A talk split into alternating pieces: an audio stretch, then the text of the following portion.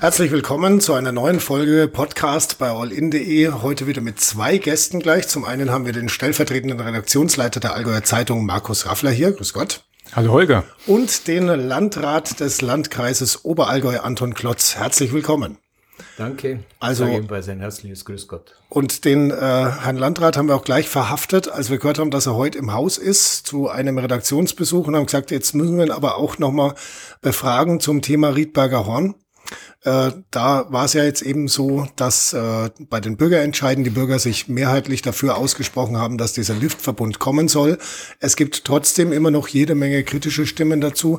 Herr Landrat, wenn ich vielleicht als eingangs globale Frage einfach mal äh, die Frage an Sie richten darf, äh, wie sehen Sie das ganz persönlich? Ist dieser Liftverbund jetzt gegen den Umweltschutz oder ähm, also tut er der Umwelt weh, der Liftverbund?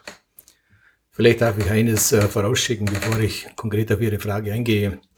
Zum einen bin ich äh, sehr froh, sehr froh darüber, dass diese, äh, dass diese Voten der äh, Bürger in Balderschwang oder in Obermeiselstein so deutlich ausfielen.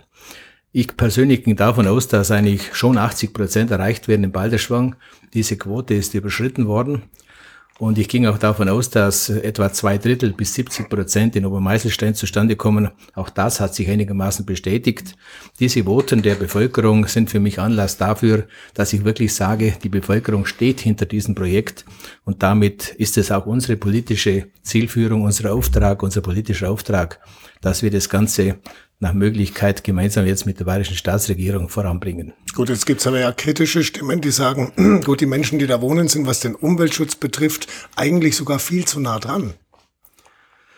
Das sehe ich so nicht. Die Menschen, die dort wohnen, können sehr genau abwägen, was ist für unsere Heimat, für unsere Ökologie, für unsere äh, Geologie, in diesem Falle spielt auch die Geologie eine Rolle, noch vertretbar und was lässt sich tatsächlich äh, äh, daraus machen.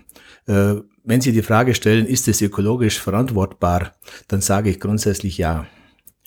Ähm, das, was geplant ist, das ist ökologisch ein derart mäßiger Eingriff in die Gesamtsumme und ähm, auf der anderen Seite wird im gleichen Zuge so viel an zusätzlichem Schutz, Ausgleich, Ausgleichsflächen geschaffen, dass man in keiner Weise davon reden kann, es kommt zu einer globalen Zerstörung. Im Gegenteil, es wird in Zukunft noch mehr geschützt, als auf der anderen Seite in der Natur Belastung stattfindet. Im Übrigen sage ich auch, das, was bisher bereits an ökologischer Belastung stattgefunden hat, insbesondere ähm, durch die Schneeschuhgänger, die also massiv den äh, Berggipfel des Riedberger Horns belagerten oder aber auch durch heute die Wanderungen und die Biker und was alles in der Natur unterwegs ist, äh, das war bereits beachtlich. Und wenn wir da in Zukunft noch mehr Leitung, Führung zustande bekommen, dann meine ich, äh, werden wir in Zukunft noch weniger Belastung haben, als das derzeit bereits der Fall ist. Insofern ist die Frage der Ökologie meines Erachtens zumindest nicht kritisch zu sehen. Ja, das Thema Ökologie ist natürlich ein, ein sehr, sehr weitreichendes, ein sehr vielschichtiges. Das ist ja auch gerade für, für uns als äh, Journalisten äh, immer wieder interessant, die, die beiden Seiten äh, abzuwägen. Aus, aus meiner Einschätzung heraus, äh, ich sehe es äh, schon ein Stück weit, wie der Herr Klotz es beschreibt, die Menschen vor Ort, die, die haben durchaus eine Ahnung von, von Naturschutz, das, was das seit vielen Jahrzehnten aktiv betreiben. Ohne, ohne deren äh, Engagement wäre, wäre die Natur auch äh, unterhalb des Riedberger Horns heute nicht so, wie sie ist. Äh, auf der anderen Seite hm, muss man natürlich auch durchaus ein gewisses Verständnis dafür haben, dass äh, manche äh, Gruppierungen, auch, auch viele äh, viele Naturfreunde, die eben in diesem Bereich unterwegs sind, schon Sorge haben, wenn diese äh, Geschichte durchgeht, wenn dieses Projekt wirklich verwirklicht wird, dann ist es ein äh, Freibrief für viele andere Projekte. Das ist natürlich jetzt wirklich die Frage, inwieweit ist diese Sorge berechtigt. Ähm, das muss man, muss man genau hinterfragen. Und ähm, für mich ist halt jetzt entscheidend im Endeffekt, wie wird denn dieses ganze Projekt umgesetzt? Das, was wir bisher haben, ist eine äh, Stimmungslage vor Ort. Das ist ja eine Abstimmung, die, die keine rechtlich bindende Wirkung hat. Es ist einfach eine, ähm, eine Abfrage, wie, wie stehen die Menschen vor Ort dazu. Ableiten kann man daraus äh, von der Zustimmung, dass es mit Sicherheit äh, vor Ort äh, als, als sehr wichtiges Projekt eingestuft wird aber eigentlich entscheidend ist natürlich jetzt die Frage, wie wird das Verfahren angepackt, wie setzt die Staatsregierung das Ganze um?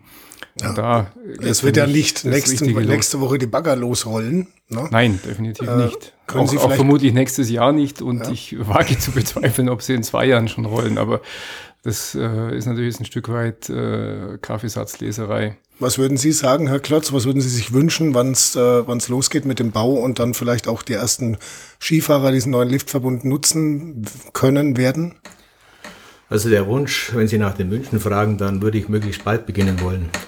Wenn ich allerdings die Realität betrachte, dann wird es tatsächlich noch einen beachtlichen Zeitraum in Anspruch nehmen.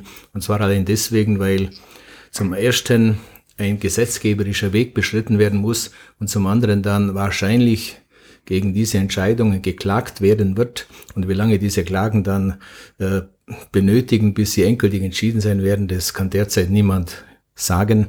Das kann unter Umständen Jahre dauern. Was wir natürlich nicht hoffen, aber Fakt ist, dass jetzt äh, der bayerische Ministerrat am Zuge ist. Der wird mit größter Wahrscheinlichkeit dem der Änderung des Landesentwicklungsprogramms zustimmen. Und mit einer Gegenstimme ja, wahrscheinlich, Herr Klotz. Mit einer Gegenstimme, mit der Gegenstimme, die uns bekannt ist, völlig klar. Ich sage deswegen auch eine große ja. Mehrheit. Ähm, dann geht es darum, dass man im Rahmen vom Landesentwicklungsprogramm die politische Diskussion zu führen hat, und zwar im Landtag, im Bayerischen Landtag.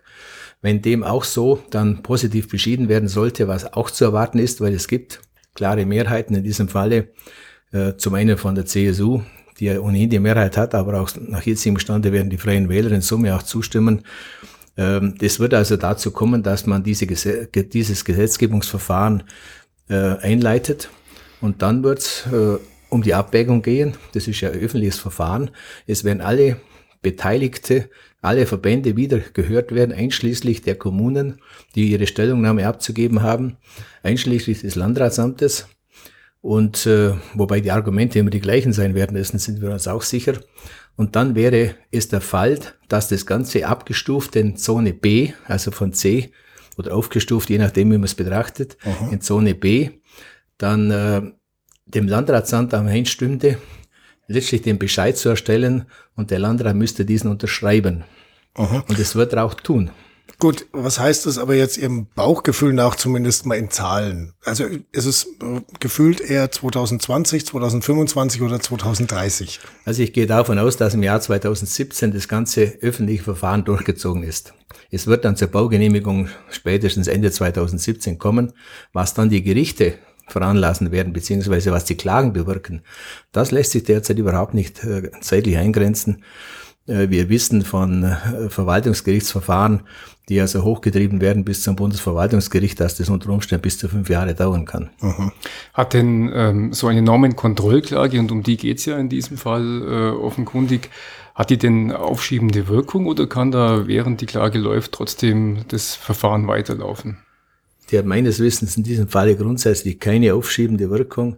Allerdings läuft man Gefahr, wenn, wenn anders entschieden werden sollte, dass man möglicherweise dann ähm, Finanzmittel in den Sand, buchstäblich in den Sand setzt.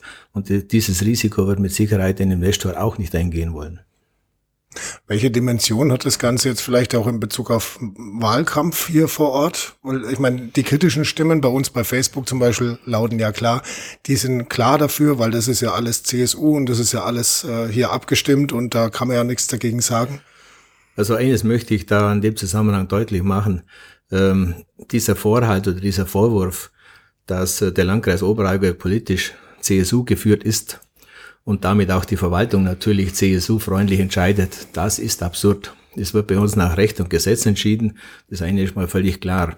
Ob das Ganze sich in den Wahlkampf rein begibt, also in den Landtagswahlkampf, das ist sicher nicht auszuschließen, aber ich meine, das ist kein zentrales Thema. Wir werden im Jahr 2017 das Ganze rechtlich über die Bühne bringen. Die Wahlen sind 2018. Äh, möglicherweise wird da bis dahin wieder ein anderes Thema im Vordergrund stehen. Wobei sich für den rechtlichen Laien, sage ich jetzt mal, der ich persönlich bin, trotzdem ein bisschen widerspricht, dass man sagt, man, äh, es geht um Recht und Gesetz und es gibt ja ein Recht und Gesetz und äh, wenn das jetzt nicht greift, dann müssen wir es halt ändern. Also das ist trotzdem irgendwie für, für manche zumindest nicht so ganz nachvollziehbar. Ja gut, das ist die, die jetzige Rechtslage. Mhm. Aber es steht ja dem Gesetzgeber offen, dass er die Rechtslage ändert. Deswegen gibt es ja den Gesetzgeber und damit eigentlich die Voraussetzungen schafft, dass etwas, was bisher rechtlich nicht möglich war, dann plötzlich doch möglich ist. Und den Weg wollen wir ja beschreiten. Und zwar in der Form, dass das Landesentwicklungsprogramm insoweit abgeändert wird, dass die Grenzziehung verändert wird und damit aus dieser jetzt noch hochgeschützten Zone C die Zone B wird, wo tatsächlich gewisse bauliche Maßnahmen möglich sind. Das ist ja auch ein Thema, was sehr überregional wirkt. Also es geht ja eigentlich durch ganz, kann sagen, bis rauf in den hohen Norden. Alle betrifft es, die auch im Allgäu oft Urlaub machen, Hamburger und so weiter. Merkt man das bei euch? äh, Markus, in, in, der Redaktion, welchen Stellenwert dieses Thema tatsächlich hat?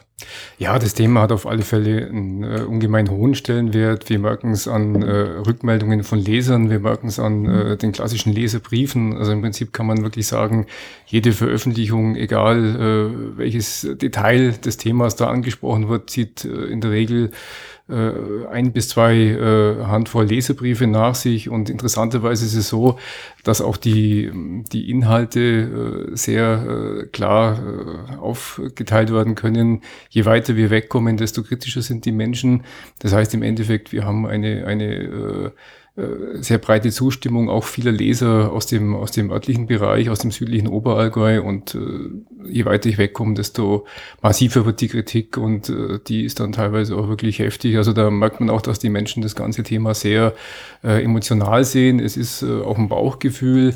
Es ist einfach das Grundgefühl, Mensch, da, da wird äh, heile Natur, gute, intakte Natur dem Kommerz geopfert und ähm, Interessant ist eben, dass, dass viele Menschen, wenn man dann auch mit denen spricht und sich, äh, sich mal im Detail mit ihnen äh, unterhält, die waren eigentlich noch nie vor Ort. Aber mhm. das ist, äh, ist ja auch schon mal die, der Satz äh, gefallen nach dem Motto, ich muss nicht im Regenwald gewesen zu sein, äh, um ihn schützen zu wollen. Und ich glaube, das greift hier natürlich genauso. Aber man muss es, muss es verstehen. Und ich denke, die, die, die, die Menschen haben ja mit ihrer Grundintention, äh, ähm, das Allgäu mit seiner Natur ähm, zu schützen, da wirklich eine, eine sanfte Entwicklung äh, zu fordern, da liegen sie ja richtig. Und äh, im Endeffekt ist das natürlich ein Zwiespalt, Tourismus und Naturschutz. Ähm, äh, es ist, es ist keine, keine wirklich äh, salomonische Lösung möglich. Ich muss äh, in die eine oder in die andere Richtung ein Stück weit reingehen. Ähm, ich habe aber auch das Gefühl, wenn man sich mit den, mit den äh, Liftbefürwortern, den Liftbetreibern äh, unterhält, dass sie schon genau wissen, was sie tun und dass sie, dass sie wirklich äh, intensiv äh, sich Gedanken machen, wie kann ich diesen Eingriff äh, gering halten und äh, wie kann ich trotzdem den Stellenwert der Natur in diesem Bereich äh, aufrechterhalten. Das ist schon ganz klar zu erkennen. Wobei ich es trotzdem auch immer, immer recht interessant finde, einfach mal die Fragestellung, also jetzt nochmal auf dieses Parteipolitische eingehend, gibt es denn, äh, also Sie führen ja da wahrscheinlich ganz zahlreiche Gespräche, was das angeht. Auch Leute aus anderen Parteilagern, die sagen, ich bin aber trotzdem der Meinung vom Landrat oder ich bin trotzdem der Meinung von diesem Bürgerentscheid. Ähm, ist es eher parteiübergreifend in der Bevölkerung selber und dass man sagt, das ist von der draußen Sicht natürlich schon so, weil die Staatsregierung halt nun mal auch äh, CSU geführt ist. Ähm, äh, wie, wie, ist das vor Ort? Ist das, äh, hat das parteipolitische Dimensionen oder nicht? ich weiß nicht, gibt es in, in Balderschwang äh, überhaupt äh, andere Parteimitglieder? Ich glaube, wir hatten mal eine Geschichte über, über die, die Landtagswahl. Äh, da hat man alle beiden SPD-Wähler äh, interviewt und vorgestellt. Mhm. Ja, es äh, weil Sie gerade dieses Thema ansprechen. Es gibt offensichtlich ein bis zwei SPD-Wähler in Balderschwang. Nein. Die aber offensichtlich dann immer wieder sehr schnell geoutet werden, beziehungsweise erforscht werden. Aber das was nebenbei, es hat natürlich schon eine parteipolitische Brisanz, das Ganze. Äh, das spüren sehr deutlich bei den Grünen. Die Grünen sind ja in Deutung eindeutig gegen die ganze Geschichte, nicht nur landesweit, sondern insbesondere auch bei uns im Allgäu. Äh, wie gesagt, die Freien Wähler, die sind relativ aufgeschlossen für diese Veränderung. Und bei der SPD ähm, kann man es nicht grundsätzlich äh, festmachen. Äh, die Bayerische hat sich eindeutig dagegen ausgesprochen. Da gibt es ja insbesondere den umweltpolitischen Vorsitzenden, den Herrn von Brunn, der ja mit massiver Kritik an die Öffentlichkeit getreten ist. Aber ansonsten, ich will das eine, was äh, der Raffler gerade eben sagte, schon nochmal deutlich machen. Äh, je weiter die Menschen weg sind und je weniger sie die Situation kennen, desto kritischer sind sie, desto ablehnender äußern sie sich. Und das ist genau das Problem. Woher haben sie denn die Informationen? Wir haben leider eine mediale Situation, die überwiegend negativ über dieses Projekt berichtet. Und daher nehmen die, oder aus dieser Quelle nehmen die Menschen in aller Regel die Informationen mit dem Ergebnis, weil da dann steht, das, da gibt's also diese Umweltzerstörer im Oberallgäu, im Balderschwang, in Obermeiselstein und die, die CSU im Oberallgäu unterstützt das auch noch. Das sind doch alles schlimme Menschen da, die sehen überhaupt nicht die Zukunft. Wir müssen ja in Zukunft Klimawandel im Auge haben und den sanften Tourismus fordern. Äh, das ist medial bedingt. Also die Meinungsmache mancher Medien, die ist also da meines Erachtens schon sehr grenzwertig, um nicht zu sagen, äh, so geht's eigentlich nicht, aber wir können es nicht verhindern. Eines ist richtig, wir schauen genau hin. Und das sind auch die, da spreche ich auch für die Gemeinden Balderschwang und Obermeiselstein, was denn tatsächlich gemacht wird. Es wird in keiner Weise die Natur, die Ökologie äh, tatsächlich zerstört, geschweige denn nennenswert belastet. Gut, Umweltschützer wären zwar jetzt wieder anderer Meinung, aber egal. Äh, klar kann man darüber reden, weil wenn ich mit denen vom Landesbund für Vogelschutz äh, spreche, die haben nur den, das, äh, das Raufußhuhn im Kopf. Aber wenn man tatsächlich mit den Leuten oben spricht, die jeden Tag das Ganze betrachten und sehen, ob das Jäger sind oder ob das, äh, ob das Leute sind, die also mit dem Skibetrieb zu tun haben, ob das Einheimische sind, Alteingesessene, die sagen definitiv, in den letzten 30, 40 Jahren hat sich die Raufußpopulation deutlich erhöht. Mhm. Und es gibt aus anderen Regionen die Aussagen, dass ein Raufußhuhn sich nicht von einer Seilbahn stören lässt. Wir haben ja andere gute Beispiele, ob das im Vollhorngebiet ist, im Nebelhorngebiet, im Söllereck, also in unseren Bergbahnen insgesamt. Alles, was da die vergangenen Jahre und Jahrzehnte gemacht wurde, das ist absolut unter dem Aspekt ökologisch vertretbar umgesetzt worden. Im Gegensatz zu Nachbarländern. Ich könnte Ihnen da jetzt eine ganze Reihe von Beispielen sagen, gleich über der Grenze drüben, Vorarlberg.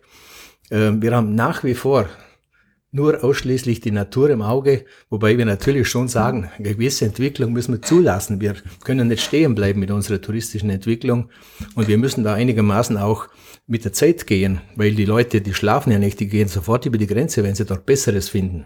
Aber trotzdem wollen wir unsere Ökologie in erster Linie im Auge behalten, aber auch eine touristische Entwicklung, Infrastruktur nicht ganz verlieren. Okay, wenn man jetzt aber gerade die Zeit im Auge hat und sagt, okay, also sag mal, 2020, 2025, bis die ersten Skifahrer da runterfahren, das sind ja immerhin noch neun Jahre. Äh, wie schneesicher wird denn dann äh, das Gebiet noch sein? Also das Gebiet dort oben bleibt für meine Begriffe die nächsten 20, 25 Jahre mit Sicherheit schneesicher. Reicht es dann 10, 15 Jahre, dass sich das amortisiert, der, der Aufwand? Ja, das reicht's. Es geht also nicht nur darum, dass man den Wintertourismus damit bedient, sondern es geht ja auch um einen Ganzjahrestourismus. Mhm. Die Bahn wird ja auch im Sommer insbesondere in den Zeiten, wo einfach kein Schnee fällt, auch attraktiv sein. Wir haben es ja heuer, äh, gerade um letztes Jahr an Weihnachten herum gesehen, da war ja fast frühjahrhaftes Wetter. Was ist denn passiert? Die Menschen sind wirklich mit den Bergbahnen äh, nahezu in, gleicher, im gleichen Umfang, wie das im Skibetrieb stattfindet, auf die Berge gefahren, ob das im Feldhorn war oder im Kanzelwand-Nebelhorn. Äh, die haben dort oben dann Wanderungen gemacht weil das Wetter einfach so günstig war und weil sich äh, es äh, auch so ergeben hat, dass wirklich die Wege gut bewanderbar waren. Also man fährt nicht nur eine Seilbahn rauf, um Ski zu fahren, sondern vor allem auch um das Bergerlebnis zu haben, um zu wandern. Insofern äh, geht es auch in diesem Fall um den Ganzjahrestourismus, ob jetzt der Schnee in 25 Jahren noch da ist oder nicht. Übrigens auf der Höhenlage, wenn wir keinen Schnee mehr haben, dann werden wir noch ganz andere Dinge erleben. Aha. Wobei man mit den, mit den Bahnen in Österreich beispielsweise so oder so nicht konkurrieren kann. Ich denke, das ist wieder eine ganz, ja. ganz, ganz andere Liga. Äh, insofern muss man es wirklich immer unter der Allgäuer Brille sehen. Und da hat natürlich Balderschwang, Obermeiselstein schon äh, eine besondere Rolle.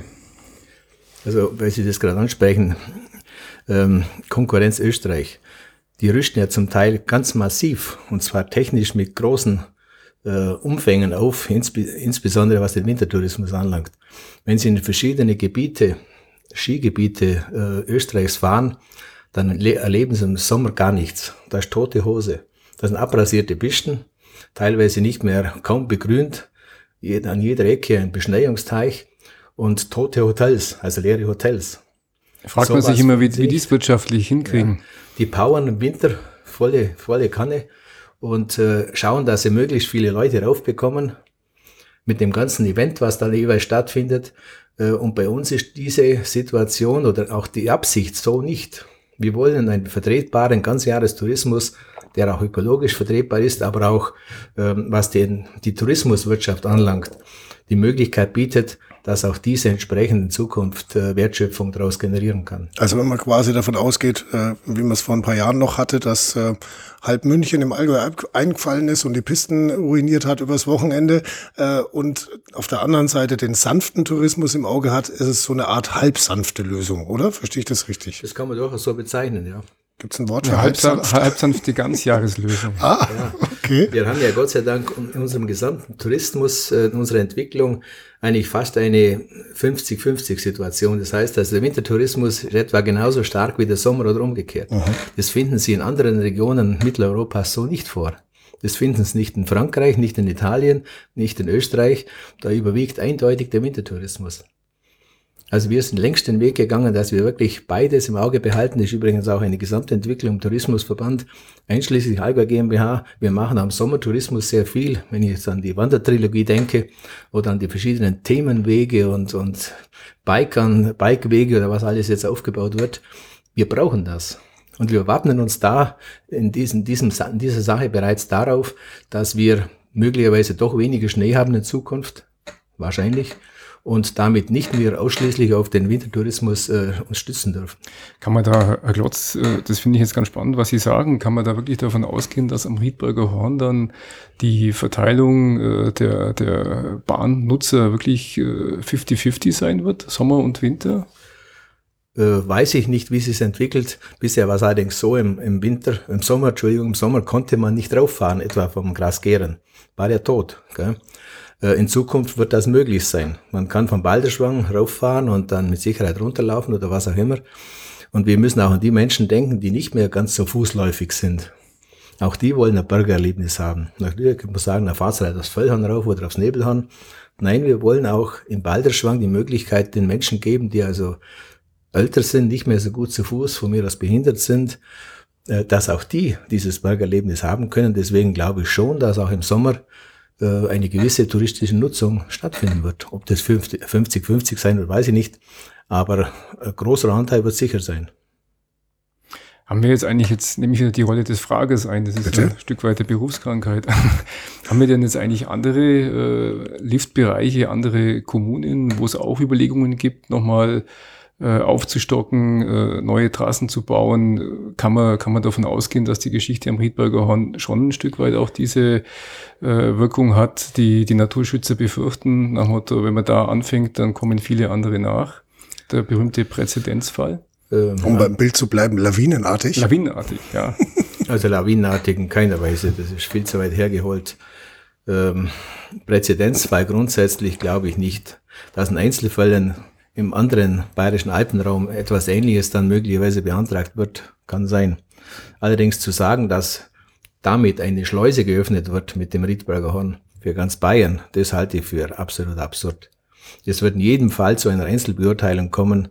Es spielt ja oft auch die Wirtschaftlichkeit eine große Rolle, wobei das auch noch nicht endgültig gegessen ist, was diese Bahn am Riedberger Horn anlangt. Das muss auch noch irgendwann bezahlt werden. Ähm, ich glaube nicht, dass das irgendwo lawinenartig äh, zu einer Entwicklung wird, äh, die ganz Bayern dann überströmt. Ähm, das wird vorerst ein Einzelfall bleiben und wenn es woanders ähnliche Anträge gibt, ähnliche Absichten, dann wird man das wieder prüfen müssen. Das ist nicht unsere Aufgabe, aber die bayerische Staatsregierung was prüfen. Wenn es berechtigt ist, kann man dann genauso verfahren und wenn nicht, dann wird man es ablehnen. Hm. Gut, also nachdem das äh, die, der Riedberger Horn Liftverbund mit der Bahn noch ein bisschen braucht, können wir vielleicht noch äh, eine Frage stellen äh, an Sie persönlich, die Sie dann äh, wahrscheinlich diplomatisch, aber dennoch vielleicht beantworten können. Was ist denn Ihre persönliche Lieblingsbahn im Allgäu? Also eine persönliche Lieblingsbahn habe ich nicht. Ich schätze sehr die drei Bahnen, äh, Fellhorn, Nebelhorn und die allerdings nicht im Allgäu liegende Bahn äh, von Ritzlern auf, auf, äh, Kanzelwand. auf die Kanzelwand, genau. Ja. Wo übrigens am kommenden Sonntag bereits wieder ein großes Fest stattfindet, nämlich die sogenannte Alpler-Letze. Oh, okay. Jetzt haben wir gleich noch einen kleinen Werbeblock mit eingebaut. Das macht der geschickte Landrat. Jetzt habe ich meinen Trainer vergessen. Na egal. Dann sage ich jetzt an dieser Stelle, wenn du, Markus, keine Fragen mehr hast, weiterführenderweise. Ich denke, wir könnten uns jetzt noch ein bisschen über äh, Details des äh, Landesentwicklungsprogramms äh, Stufe C und Stufe B unterhalten, aber ich glaube, das ist sehr, sehr verwirrend, sehr, sehr fachchinesisch und mhm. Das ist, glaube ich, begeistern. Das ist sinnvoller in der Zeitung aufgehoben, da kann man es dann drei, viermal nachlesen. Da gibt es auch schöne Grafiken, die genau. wir jetzt leider nicht transportieren können. Gut, damit sind wir jetzt ganz am Ende des Werbeblocks, außer natürlich noch der Hinweis darauf, dass es auch in der nächsten Woche wieder einen Podcast hier bei All-In.de geben wird. Ich sage vielen Dank an unsere Gäste, an äh, Markus Raffler, den stellvertretenden äh, Redaktionsleiter der Allgäuer Zeitung und an Anton Klotz, den Landrat des Landkreises Oberallgäu. Ciao. Danke für die Einladung. Herzlichen Dank, alles Gute.